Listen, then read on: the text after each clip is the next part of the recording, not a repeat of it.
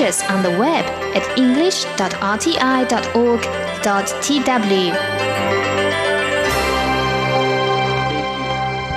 Thank you so much for joining us here today at Radio Taiwan International. I'm Andrew Ryan coming to you from Taipei, Taiwan.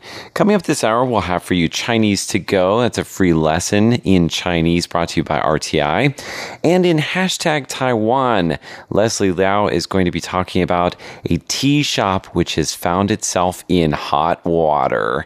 And also status updates. That's John and Shirley, and they'll be interacting with you, the listener. But first up today, here in Taiwan.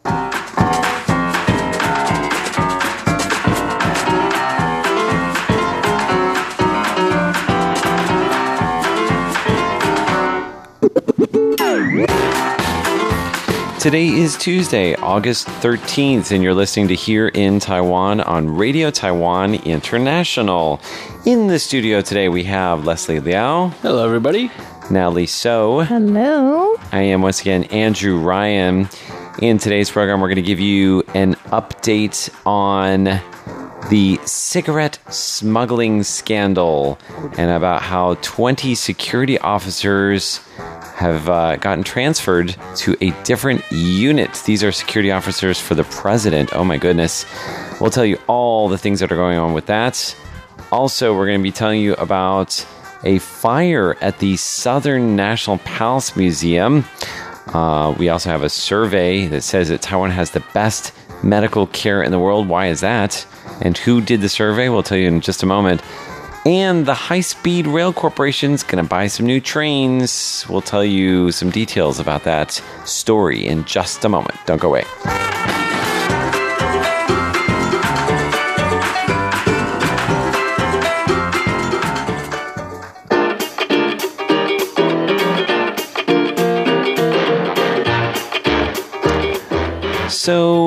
It was kind of an eventful weekend this past weekend. We had an earthquake on Thursday. We had a typhoon that sort of came and sort of went on Thursday and Friday. Uh, I had a wedding that was scheduled for, not for my own wedding, in case anybody thought I was getting married. I was supposed to host a wedding on Friday night, but they closed Taipei 101 and didn't Oh. open it because of the typhoon. And so they managed, the uh, newlyweds managed to move the wedding to Saturday at noon in the exact same venue. Can you believe that? That's amazing. That's a great place to have a wedding. It must have been beautiful scenery. beautiful scenery, huge uh, view of all of the Taipei Basin from two Wow. angles of the building. Um, but what I think is incredible is usually these kinds of venues are they're booked out months and months, sometimes even years in advance. And we were talking about this, like how are they so lucky to be able to move it back Right. by like less than twenty four hours? Right. Same venue, same people, same same food, same host. I was there, um, and the reason is I think this is maybe just a guess on my part, but it's Ghost Month. That's right. I was thinking it's probably an unlucky day. No one booked it. Yes. Yeah. Well, the whole month is unlucky for people getting married. People always shy away from the ghost month, saying that it brings bad luck to your marriage. But uh, they didn't care too much. They went ahead with it um, in this month, and it, it turned out to be a really smart choice because if they'd done it in any other month and they tried to push it back by 24 hours, Especially at that location, forget about it. top of t- Taipei 101? No Yeah. way. No chance. But uh, it went smoothly. I um, am still slightly without a voice from, through, from hollering into a microphone in Chinese and English. Uh, but we got them hitched. It was a good day. All right. How about you guys? Did you have any uh, any trouble because of the typhoon or earthquake that happened last week? No, not a lot. Just an extra day off. but my husband, he has his own company. He's like, oh no, typhoon day. I hate typhoon days. And he was worried about it like for three days beforehand. Bosses hate You know, typhoon bosses days. hate because you lose. You're basically losing. You're giving a free, you know, vacation. You're losing a lot of the labor mm. yeah. that's necessary. And sometimes your customers, your clients are they can't understand, especially if they don't live in Taiwan. Yeah. Oh, so yeah. they're like, "What typhoon day? mean? What's that?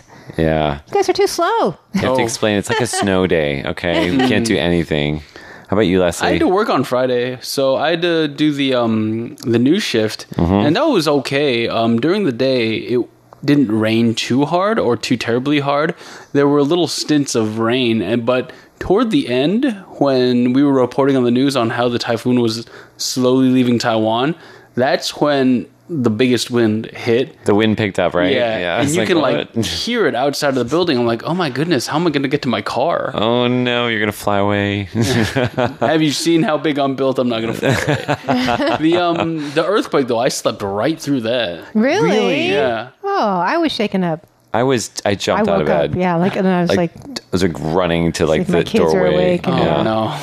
Oh, freaked me out, man. You guys will do so much better in natural disaster than I would. I don't know. Sometimes if you move too fast or too quickly, you try to like leave your house. Mm-hmm. That's when the dangerous things happen. Mm. They say it's best to stay put and to find the heaviest piece of furniture in the room and crouch next to it. I stayed very put. Yeah, near the walls is important. I had a dream that I was riding a roller coaster though. And I think I think that had something to do with the earthquake. I'm not 100 percent sure, but I was like, "Wow, this is a really real dream." Well, that was a. funny. It, it was like an up and down and a left to right one. Mm-hmm. It wasn't just like usually it's sideways, and those ones don't really scare me too much. Like if it's just kind it of a gentle kind of- rocking. It was big. It Yeah. felt big, and it went on for a long time too. Yeah, over a minute. Yeah. So yeah, all kinds of fun things happening all at once. I feel bad for the wedding guests. You know, they they fly to Taiwan. A lot of them came in from overseas. Oh, really? Mm. About sixty percent of them were from overseas. Wow. Uh, because one of the grooms was from uh, flew in from Beijing. Ooh. So he's he's based in China. Uh, he's uh, I guess Asian American. His partner was here in Taiwan, but so they had extended family that came in from the U.S., from the Philippines, from Singapore, Oh. And they were all like. I did. Is it like this all the time in Taiwan? They're like, no, it's special for you, It's just for you. just for you. But fortunately, uh, there wasn't a whole lot of damage. Um, a couple of people did um, die in the earthquake and and um, and the typhoon added together. Yes. Um, so that's always sad to see. Uh, but on the whole, Taiwan kind of made it through mostly unharmed. We will endure. yes.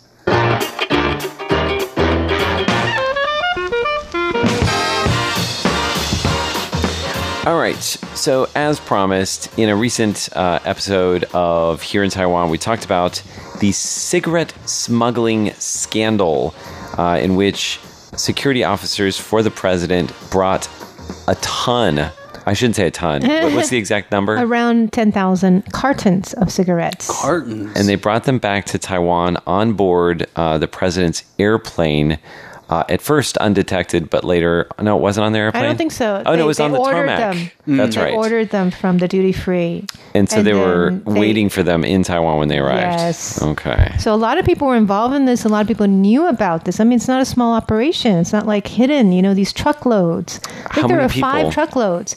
And the new um, security bureau uh, chief, you know, is cracking down on this case.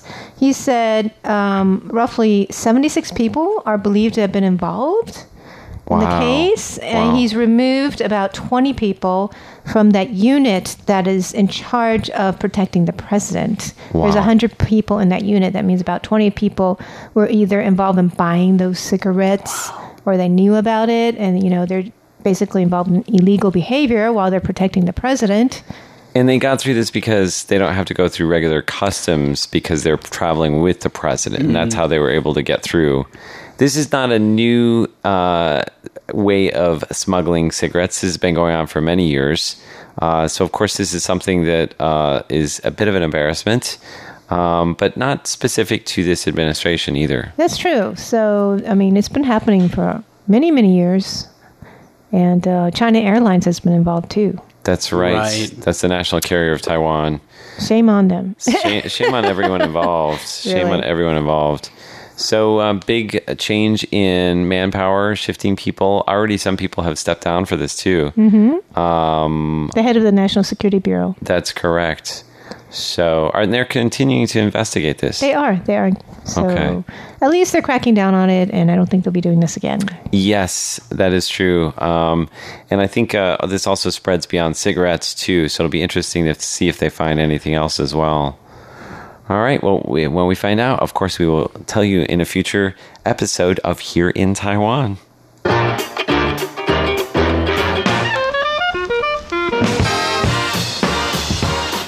Whenever I see a headline about a fire in a museum, that always makes me very nervous. Leslie, tell us what happened at the National Palace Museum's southern branch. So, uh, there's no reason. Let me quell your worries because no relics were damaged. You want to put out the fire, is what you're I saying? I want to put out the fire. Of my worries. I want to put out the fire.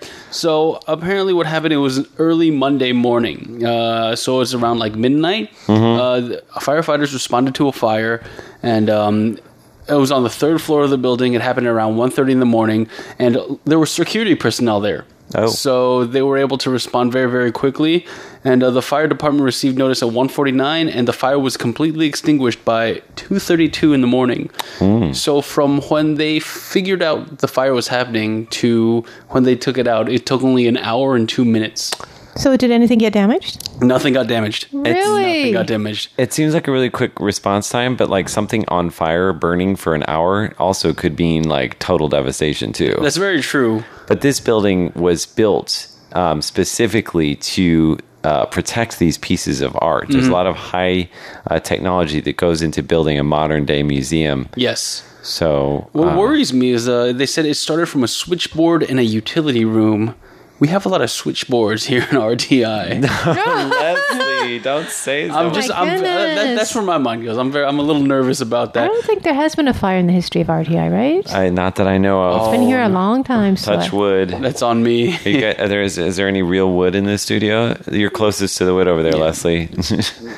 So that was That's paneling. that was a bit much. yeah. So what happened um, was th- there were security personnel on board, and they had full control of the situation. It's not one of those things that went, you know, oh, I left the gas stove on at home. That's not one of Right. those things. It's just they had it under control. There were people there, thank goodness, and it was just a small hiccup, Yeah. and they were able to nip it in the bud as soon as it happened. That's really good. And I, I do rest assured that there are always people here at RTI that are on the clock. Very true. Because we broadcast around the uh, around the clock. Yes. So I think they would be able to find it very quickly. We also have security guards. too, Yes, absolutely. Which is always a nice thing to have in your radio station that's full of um, what are they called? Secure uh, circuit rooms, Circuit oh switchboards. switchboards. Yes. You make me nervous.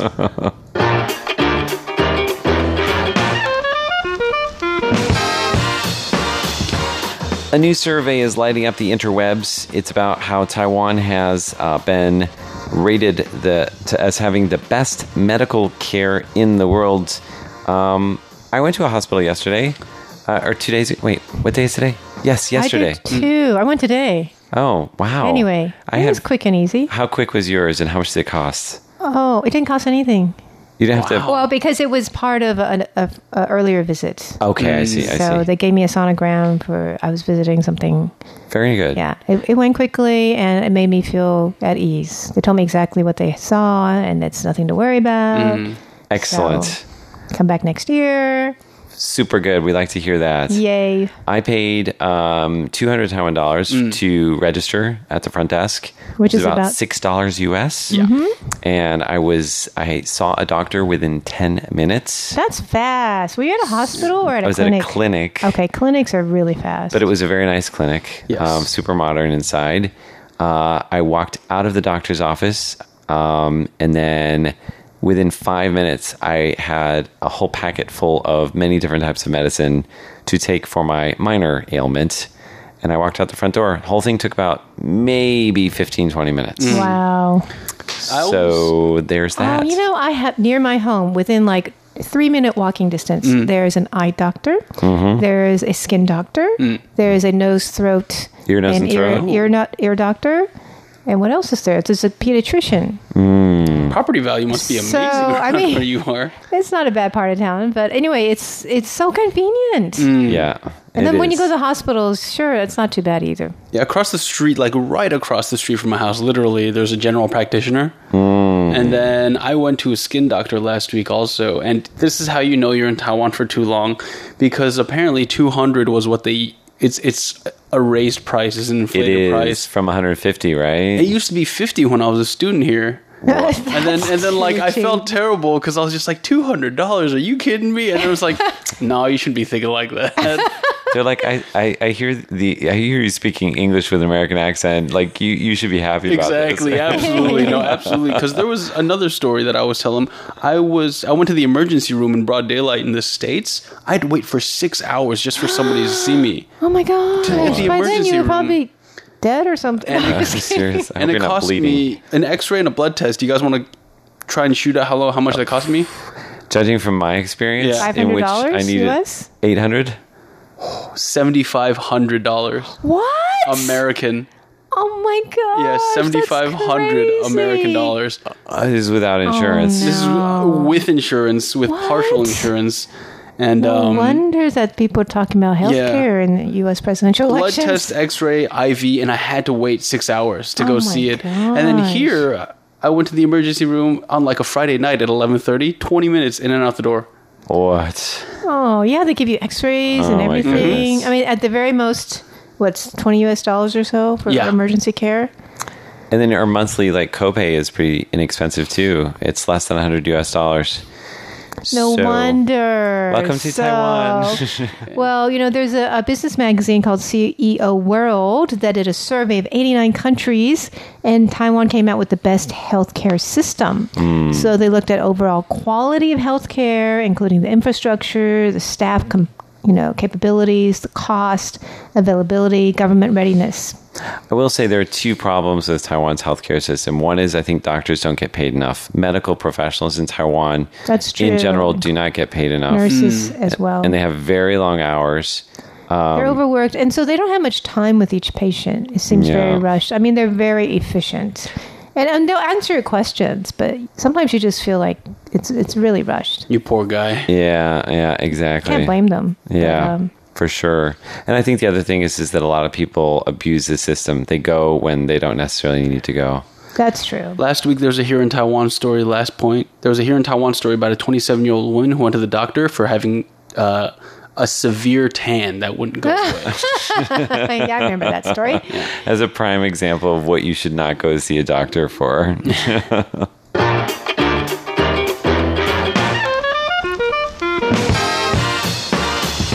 Okay, so Leslie, you're going to finish off with a story about how Taiwan's high speed rail system is uh, buying eight new trains. And uh, what's going on there? That's right. So the uh, high-speed rail system, uh, w- when it went to an implementation a number of years ago, and in 2015, 50 million passengers used it. 2017, 20, uh, 60 million, and this year we're looking at 63.9 million coming in. Wow. So they need more trains, and they have 34 right now, and those 34 trains have 12 coaches each. They're looking to buy eight more. Okay. And they've uh, went to the private sector for this. They put up a tender, an international tender to say we're looking to buy trains. Uh, what can you do for us?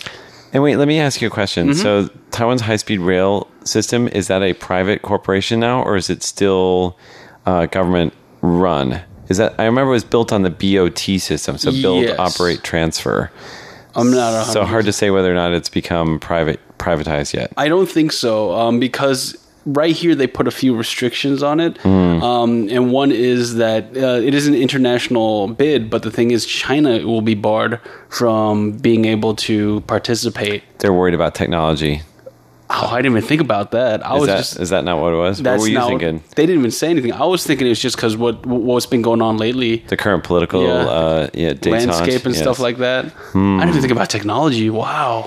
Yeah, there are a lot of concerns about um, losing uh, Taiwan's technology to China. So Mm-hmm. a lot of uh, companies are very guarded with uh, top secret information, and there are actually laws in place that prevent um, certain kinds of releasing of information to companies in China. Yes. Yeah. You, but the thing is, right now they use a, sub, a 700T series based on the Shinkansen bullet trains in Japan, mm-hmm. and uh, I don't know why they don't just go for more of those.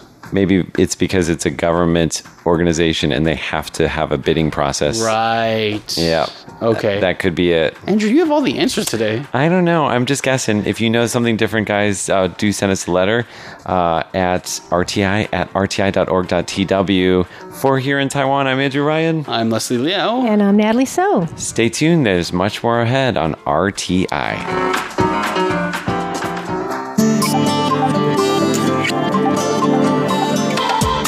Visit RTI on the web at english.rti.org.tw.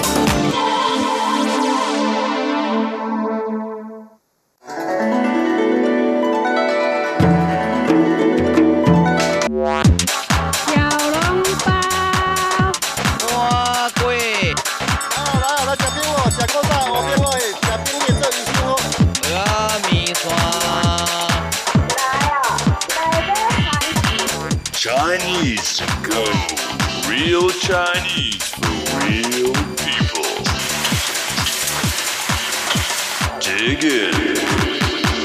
Welcome to Chinese to Go, the program where you learn authentic Chinese, the Chinese that we use in real life in Taiwan.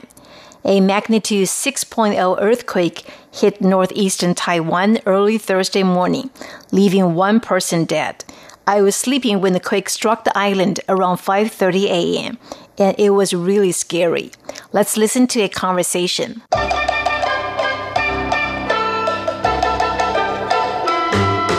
上午清晨的地震好可怕，我被震醒了。 The quake this early morning was really scary. I was woken up by the quake.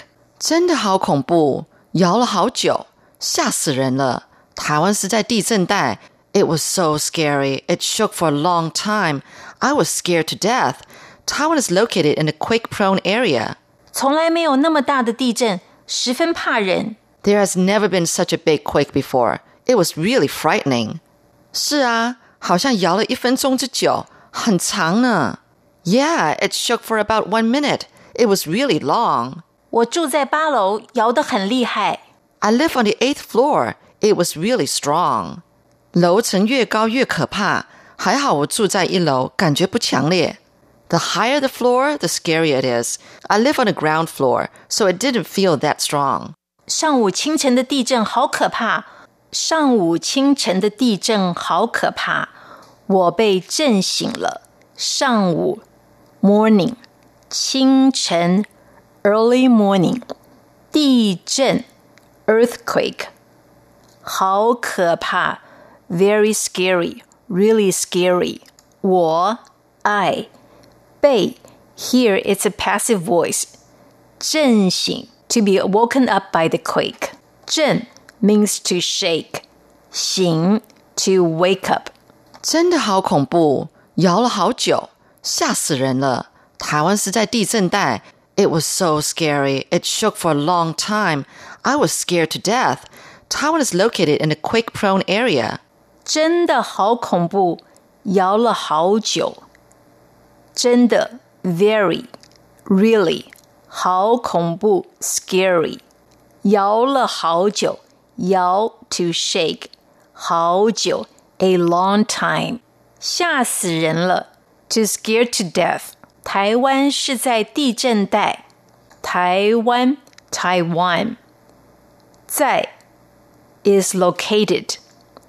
地震带 a quake-prone area，从来没有那么大的地震，十分怕人。 There has never been such a big quake before. It was really frightening. 从来没有，There has never been 那么大的地震，such a big earthquake，十分怕人，十分 really very 怕 means to be afraid of 人 person。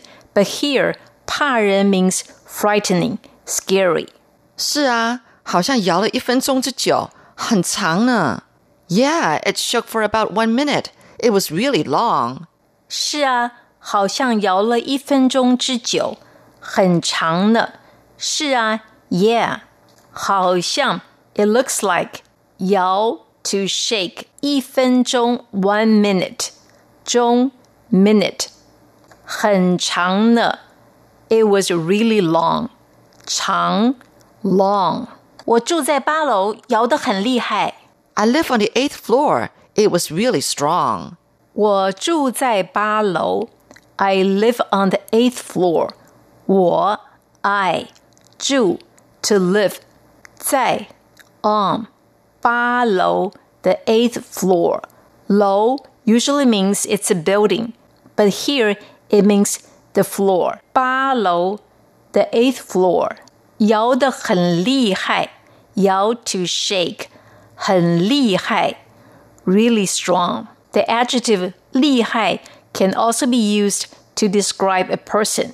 For example, when we say 他很厉害, he is very tough or he is very capable. 楼层越高越可怕，还好我住在一楼，感觉不强烈。 The higher the floor, the scarier it is. I live on the ground floor, so it didn't feel that strong. 楼层越高越可怕。楼层 the floor 高 high 可怕 scary。还好我住在一楼，感觉不强烈。Fortunately, I live on the ground floor. 一楼 ground floor 感觉 to feel 不强烈 Not strong. And that's all we have for this week's edition of Chinese to Go.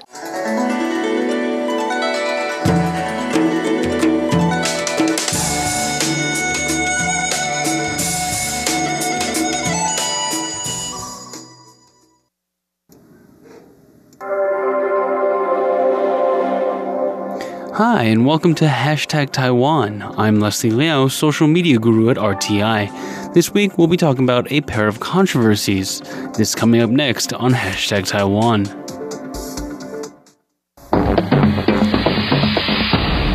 Hey, Leslie. How's it going, guys? What do you have for us this week? The name of the game this week, guys, is Controversy. Controversy. Why? I'm going to tell you right now. So, UN Women is the gender equality branch of the United Nations. Last week, they posted a graphic that not a lot of people in Taiwan liked. What was that graphic? I'm going to show you that right now. So, this picture recognizes the countries that legalized same sex marriage. Do you guys notice anything off about it? I think something circled there. Yeah. So what happened was the organization represented Taiwan as a province of China. Hmm. As you can imagine, not a lot of people were very happy about this, but I found the most interesting response came from Taiwan's culture ministry. The Ministry of Culture said, fixed it for you, hashtag love one in Taiwan, not China. They altered the picture to make sure that Taiwan was represented as a country. It's kind of snarky and I kind of love it. okay, on to controversy number two. Now, this is going to hit us right at home because tea shops, they're a big part of our life here in Taiwan. Right. And uh, especially in the summer, right? Right. Well, one chain in particular found itself in some hot water after it got uh, involved in a political matter.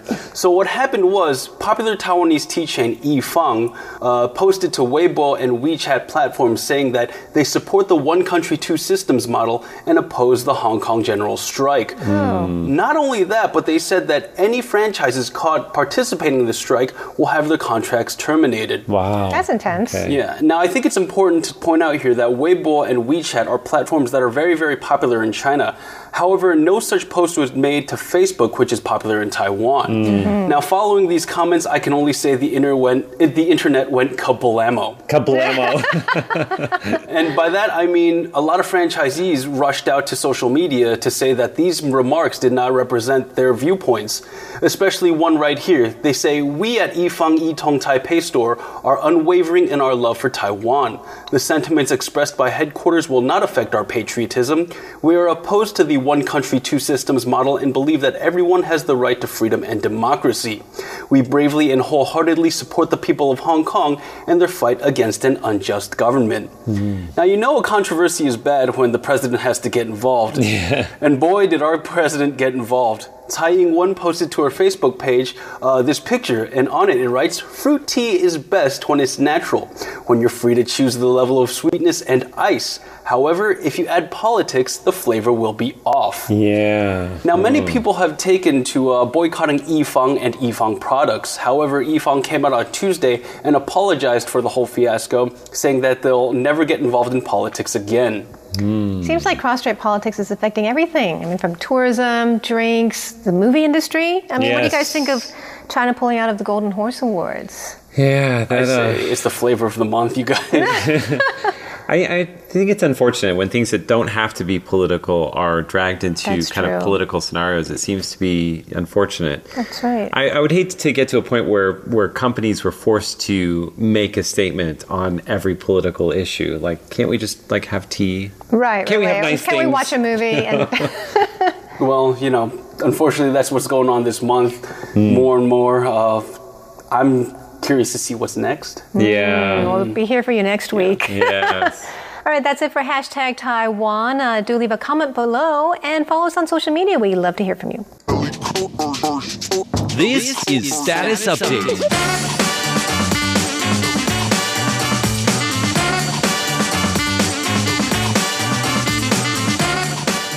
Hello there. You've just tuned into Status Update. I'm Shirley Lin. I'm John Van Trieste. This is a program where we get to your letters and we get to hear what you think about our programs. It's always lovely to read your letters. But uh, before we do that, though, we should update our status. All right. Yeah. Um. You just came back from a trip. I did. I've been, you know, when I moved here, what was it, like seven years ago now? Uh, maybe eight. I can't even quite remember. I, I always imagined myself like traveling a lot, doing a lot of, you know, we live in a very rich part of the world. And you know me, I'm always curious about things. Um, Yes. That's why you have your program on? crew with John. um, and I just I haven't really got, ever really gotten a chance to. So this is actually the first time I've ever planned a trip like a vacation for myself, as, as opposed to having some reason, other For reason going? to be there. Yeah. oh, right. Okay. So yeah, I was back in Southeast Asia for the second time this year. Yeah, and you love that I've place so discovered that I really do love it. Um, Yeah. Mm-hmm. it's close to home. Um, it's inexpensive compared to some other parts of the world, and I think my favorite thing is that the people there are just so lovely yeah. and like and uh, I was I'm of course always impressed by the food. that goes without saying. Okay. Um, lots of Taiwan. Well, actually, I, I met a lot of Taiwanese people there just randomly. Uh, there's a lot of people. They were going- also there for food. no, some people. I mean, a lot of Taiwanese people work there these Oh, days. right, right, There's a lot of factories and things, and companies that have offices there. So, uh, yeah, and uh, I also made what maybe my, as far as I'm aware, my YouTube debut. I think we may have made some videos in the past for RTI, and I may have been in those. But I mean, the first one where like it was me talking to people. oh. Yeah, um, so I've been taking some language classes over the past few months. Oh, and I went this time to test myself to see how far I could push Really? it. And the results sure it's no were interesting. really? kind of embarrassing, I but mean, uh, you're so good with languages, any kind of language. Uh, well, no, not really. this is So- I, I embarrassed myself, but it was fun. What can can you share it? One one one example. it's not. It's well, it's not done yet. It's not out yet. Oh, oh, oh, you mean YouTube? Still, No, I'm I told meant that like- it is still being edited. So I'll. Okay. I, well, if anyone's even even interested, I don't know. I'll post a link, I guess. But But I um, meant like you know you embarrass yourself. I mean, what was something that you made a mistake over the? It wasn't even. It's just I was talking like Tarzan, you know. Like I really don't have. Well, it was like that with Chinese at first. Growing pains, you get there in the end. But uh, it was a lot of fun, and I got to compare. I think in what we did in the video was I was interviewing this lady selling uh, sugarcane juice, which is a popular drink here, Yeah, yeah. and Is it any different? it's very different. Really? Yes. What do you mean? They added stuff? they add all kinds of stuff, fruits, which they do not do here. It's just ginger at the most in Taiwan, and usually in Taiwan they serve it hot sometimes. Mm-hmm. Uh, that's not done there, Okay. and uh, so Probably I would prefer it better with some fruit in it. actually. yeah, I know. But um, I, I was also happy to meet a lot of people there from there who have been to Taiwan and enjoyed themselves, and uh, so it was kind of a neat. I mean, I was traveling with another Taiwanese person too, so it was a kind of neat experience, like seeing how they're the same, and because I'm pretty used to it here now, and how they're completely different in some ways as well. So they come here for the food, and we go over there for their food. It's true though. There's a lot of. I mean, both we both admire each other's food. I yeah, we do. And actually, lately I've been just I don't know a craving for the food over there. So I've been Have like you been? know going to the food court. No, no, no. I mean going to food court and just you know um, ordering. There are a lot of. I think dishes some of my there. favorite dishes that I discovered on this trip are not. I mean, I've already looked. They're not available in Taiwan. People don't. really? Which Don't tell me leads me, that. to believe that maybe I need to bring them here, or convince someone who can actually cook actually from there do it. Maybe someone in our. We have a couple of different Southeast Asian language services. Yeah, maybe we, we can do. convince someone of them Oh, to oh, cook it oh up you for us. should, you should. Yeah, approach them and ask them if it's possible. I don't know. Maybe by mail and stuff, you know. You can't. or they I don't think you can it. mail it. It's kind of like street Oh, food. well, I mean, okay, okay. Well, I the meant like you know I think you can get the here. ingredients. Yeah, I think you can get them here. They probably already have them, and then all you do is just ask them to to cook it up. It's got a lot of what? a lot of all kinds of stuff that we have here. Oh, okay. So, um, you know, a lot of we use a lot of the same ingredients in our cooking. There are a lot of things that we have that they don't, though. That I discovered. One particular interesting discovery was lo bo gao. this yeah, uh, it's radish a cake. taro or a radish cake. Yeah, or right, I- right, radish people cake. there didn't weren't quite sure what that Turnip was cake, when I tried to uh-huh. explain it to them.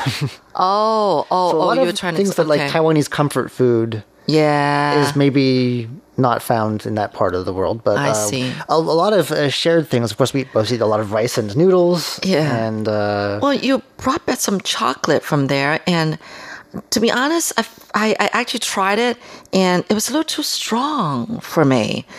Uh, I know you said you absolutely loved it, and you thought it was like I the best. did. I did. I, I don't know. I was just um, maybe it, maybe it was. I think it's because it's like fancy chocolate. Maybe it's not like Mars bar chocolate. I, yeah, I know what you mean. Yes, like it was kind of fancy, kind connoisseurs, of, you know. connoisseur kind of chocolate, It's, you know. which I still need some time to get used to, kind of thing. Ah, well. yeah, I'm not quite there yet. I guess. Yeah. So, So, um, that was very interesting. Very, very nice glad you rapping. kind of very liked it. beautiful wrapping. yeah. I certainly had a good time. Um, And I think I'm going to be going again. Well, yeah, this was your second time. So, did you do anything different from the first time you went? Since I wasn't Except that you- traveling, like, yeah. it, since I, it was like me making the plans this time. Uh huh. Um, yeah, I did a couple different things. I actually got a Thai massage, which I've done in Taiwan just to see, like, is it the same? and it is. Okay. So that pro- that's the mystery, one mystery number one solved. Okay. Um, um, what about like island hopping, maybe? No, I was in the city the whole time. I mean, I was only there for three days. Besides, yeah, I know it was just only three days. I was I just ca- caught a little weekend break. Right, I just right. said, you know, it's been eight years, and I always said I would, and I would, and I would, and I just been like, ah, and some other time, and you know what? We're not getting any younger here. Let's let's make it happen. good for you. yeah, and I missed a strike at the airline, and also because there was all that chaos last month with traveling Yeah. in the airports here, with people having to be rebooked to other airlines, uh-huh. and and the typhoon that we just passed. Oh, right. So you came back just that just happened to be good timing, I guess. Good for Um, you. but- yeah, I, I could tell after you came back, you know, just how you talked up about the trip that I knew you were going to make another trip again, and then maybe after that again and again I and don't again. know when, but uh, I mean, it's it's close, isn't it? It's Yeah. not, it's not far. That makes it convenient. Inexpensive, and All right. I think that the people are just lovely. All right, our first letter today comes from Jayanta Chakrabarti, who's writing to us from New Delhi, India. The letter here says, "Dear friends at RTI, I'm happy to send you feedback on your broadcast of August 2nd, 2019, which I listened to on your shortwave transmission to South Asia. Reception quality was good, with strong signal strength in this part of northern India, and I would be grateful if my report is verified with a QSL card. Indeed, the reception does seem to have been good. Uh, fours across the board. This was a broadcast that was put out from 1600 to 1700 UTC on 6180 kilohertz. Some details of the program included news items, such as President Tsai Ing-wen talking about preventing Chinese citizens traveling to Taiwan outside a tour group being a wrong strategy, and asking Taiwan to remain united against military threats. Also, RTI reporting about an installation of a mobile tower on top of the highest mountain in Taiwan. right. I hope it doesn't wreck the view. it's a really pretty. It doesn't need to be uglied up with a tower. You've been up there? I've seen it. Yeah, I don't. Okay, You have, I you need, I think you need permission, a permit to go up there. But Yes. it's, yeah, it's three thousand nine hundred fifty-two meters. Okay. Mm-hmm. Also, new traffic control plans for the upcoming Taipei Valentine's Day. I think that's over now. Right. Um, it's over now. uh, and good timing too. It started pouring rain right after that. So, with warm regards from India, Jayendra Chakrabarti. This next letter comes to us from Roger Tidy of England. Uh, it says here, he listened in on July 29th. Um, under comments, the largest portion of today's program was devoted to Jukebox Republic. This struck me as a rather unusual, although entertaining episode of the show because it concentrated on some of the Hakka musicians who featured in the latest Golden Melody Awards. The opening number was especially appealing, providing a perfectly blended mixture of musicians and vocalists in what sounded to me, especially at first, to be a traditionally influenced performance that was both captivating and haunting. This was followed by a second song that, at least my ear, sounded oddly like Hawaiian music. I didn't manage to catch the name of the vocalist or band in these two, in these first two offerings, but did manage to hear the name of the performer who followed, whose English name is Gina Young. However, I preferred the first two numbers I've just mentioned. The next largest chunk of today's broadcast was devoted, as always, on weekdays to Here in Taiwan. This kicked off with a discussion about a newly opened taxi museum. I seem to hear a lot in your programs about museums, which suggests to me that there must be a superabundance of such institutions in Taiwan, covering many different aspects of life. Museums can be either stuffy and boring or exciting and innovative. My favorite museum in my home city of London is the Imperial War Museum, and my second favorite UK museum, perhaps strangely because it is only a small institution, is the Museum of Rural Life in Glastonbury, which is a small west of England town better known internationally for its music festival. The other items in today's Here in Taiwan all had a health theme, dealing with the campaign to get more women to have a mammogram examination, unnecessary visits to the emergency room or accident and emergency department, as we say it in the UK and dodgy dough based food sold in Taipei's traditional markets. Overall, it was an interesting edition of the show, as usual. Sandwiched between the two programs I've already mentioned was Andrew's Ear to the Ground. This time he took time out from the bustle of life in Taipei to visit a remote area of northern Taiwan, reminding us in the process of how important it is to unwind and de stress when life becomes too chaotic. There seems to be no end to what Andrew can do with just a few minutes of airtime, as in each edition of this feature, he comes up with something interesting, unexpected, and sometimes quirky, all of which contributes making a show that has no equivalent, as far as I know, on any other international radio station. That's all I have this time. I'll write you again in August. Well, that was again from Roger Tidy of England.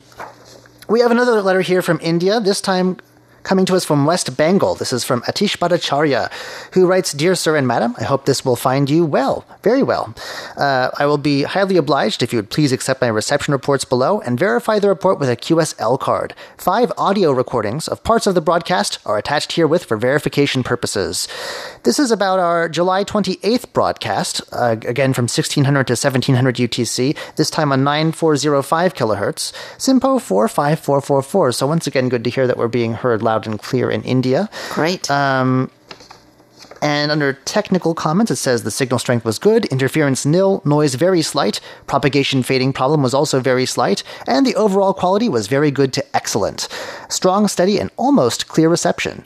Under the program details, we have a report about Curious John, which was about the Yewang Sculpture Museum, uh, an artist who strangely only gained fame after his works were stolen. Usually they're famous before. What a story. They got stolen and he went from being no one to someone. I mean, he's not like a huge name, but Yeah. like locally anyway, people were like, oh yeah. and that's when he became famous after Uh-huh. They got the works back. Then in the spotlight, uh, beautifully presented by Shirley Lin, of course, as always, Mm-hmm. uh, interviewing uh, Diana Watson, who won a Mandarin speech contest. It was great to listen to her experience. Classic Shorts, presented by Natalie Tso, brought us poetry of a great Tang Dynasty poet, painter, musician, and statesman called Wang Wei. The first nice poem I heard was called Upgrading. Sounds like an airplane. um, uh, then there was a tribal song, followed by a news playlist, a new program uh, that it says here was full of information related to news about animals, presented by the animal lover Paula Chow. She loves her pandas especially. Yes. Uh, there was also interesting stories about the silver tooth cap of the giant panda in the Taipei Zoo, which was a gift from China, and an African bird, and also some talk about raising pets.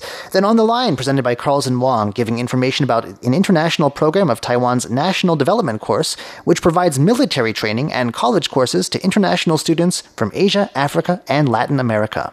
Well, thank you very much. That comes to us once again from Atish Bhattacharya of India. I have another one from India. This is coming to us from Jayanta Chakrabarti of uh, New Delhi, India. Uh, it says, I'm happy to send you feedback on your broadcast of August 2nd, which I listened on your shortwave transmission to South Asia. Um, he listened uh, from 1600 to 1700 UTC at one, uh, 6180 kilohertz. Reception quality was four across the board. Uh, some details of the programs heard. President Tsai Ing-wen opined that preventing Chinese citizens to travel to Taiwan outside a tour group is a wrong strategy. This is a news story, by the way. She also asked Taiwanese to remain united against Chinese military threat. And then, secondly, uh, RTI reports of installation of mobile tower on top of the 3,952 meter highest mountain in Taiwan. That would have been Jade Mountain.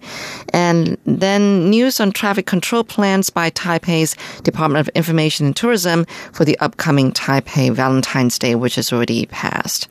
With warm regards from India, again, that was Jayanta Chakrabarti of New Delhi, India. Thank you. We have a letter here from Malaysia, this one coming to us from Tim Braille, who writes Greetings from Malaysia, and thank you for your QSL card for the month of July 2019. As before, you may be interested to learn that Radio Taiwan International was received on the shortwave frequency of 15320 kHz under excellent reception conditions on August 1st, 2019, from 0300 to 0400 UTC here in the Kuala Lumpur area. Should my reception report below be correct, your QSL card for the month of August would be very much appreciated. I'm glad to hear we have a lot of good reception reports today. Yes, Usually yeah. it's a mixed bag. I know, really. Uh, I'm, well, there's still time. Don't jinx ourselves. It says also, I was particularly moved by Andrew Ryan's episode on An Escape to a remote village in the mountains of northern Taiwan. His mention of a three year old storyteller reminded me of my own grandson, who was approximately the same age and can be quite the storyteller as well. The program made me think of similar escapes I have experienced in isolated areas of Malaysia. I also loved Carlson Wong's episode of Jade Bells and Bamboo Pipes featuring folk songs for violin. Beautiful music. It seemed to complement Andrew Ryan's show for the day, all of which really got my day off to a good start. I must say, I truly enjoy much of RTI's cultural programs. I've learned much about a Taiwan I never knew. Thank you and best wishes, Tim Braille of Malaysia. We'll hope you visit us someday. Okay, and I may be in your neighborhood pretty soon as well. Um, and we have, unfortunately, one technical difficulty note. I mean, we had to get one in, I guess, per week. Yes. Um, this comes to us from Brian Newell, uh, our faithful listener in Logansport, Indiana, USA, who's telling us that our online link for August 1st, 2019 is still playing the July 18th edition, two weeks old. Hmm. We need to get our internet people on the case. Yeah. Uh, it says this is the same problem as the previous week. I hope that all goes well. Well, apparently it's not going so well at the moment. Uh, we'll get our IT team to look at that and figure it out what's going on there. Thank you very much for letting us know about this problem. That comes to us once again from Brian Newell of Logansport, Indiana, USA. Got a letter here from Waluyo Ibn Dijman of Indonesia. Uh, he listened in on four different days. Um, let me just give a little bit of uh, excerpts on July 30th, the SINPO rating was 44344. He heard the news about Taidong banana farmer finding a black Taiwan bear. And on Here in Taiwan, talk about Taxi Museum. Ear to the Ground was about a three year old telling a story about how to fish. Yes, and then Jukebox Republic on Hakka Music. And then on July 31st, SINPO rating was three across the board. About Taiwan President Tsai Ing-wen saying that California is an important economic relationship state with Taiwan. Here in Taiwan, talking about the history of cigarettes in Taiwan. And then on August 3rd, SINPO rating was 23333. He heard uh, Taiwan is home of highest sales site in Northeast Asia. That's a news story. And then about almost male more than women win the lottery in Taiwan. Uh, Taiwan Insider about talking of a political party in Taiwan and about the Ghost Month Festival as well. Well, thank you so much. That was coming to us from Waluyo Ibn Dijman of Indonesia. Well, that's it for this week's status update. Hope you enjoyed um, the program and uh, glad that we read your letters. but uh, if you don't know our address, please jot it down and we just love to hear from you. Our address is PO Box 123-199 Taipei, Taiwan. Our email address is rti at rti.org.tw. And remember, you can always leave us a note on Facebook telling us what you think about our programs. We look forward to hearing from you there. Until next week, I'm Shirley Lin. I'm John Van Trieste. Goodbye. Bye.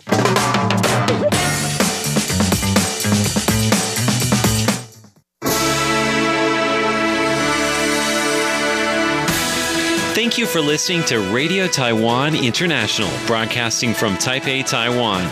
Check out our website at english.rti.org.tw. Again, that's english.rti.org.tw for the latest news and features from Taiwan. You can also listen to our programs and watch videos as well. Our 60 minute English language program can also be heard every day at the following times and frequencies. In southern China and South Asia from 1600 to 1700 UTC on 6180 kilohertz. Again, that's in southern China and South Asia from 1600 to 1700 UTC on 6180 kilohertz. And in Southeast Asia from 0300 to 0400 UTC on 15320 kilohertz. Again, that's in Southeast Asia from 0300 to 0400 UTC on 15320 kilohertz. We'd love to hear from you. Please send your comments to P.O. Box 123 199, Taipei, Taiwan. Again, that's P.O. Box 123 199, Taipei, Taiwan. Or send an email to rti at rti.org.tw. Again, that's rti at rti.org.tw. Also, visit us on Facebook. The address is fb.me forward slash Radio Taiwan International. Once again, on Facebook, we're located at fb.me forward slash Radio Taiwan International for videos, photos, and news of interest from Taiwan. Thank you once again for listening to Radio Taiwan International.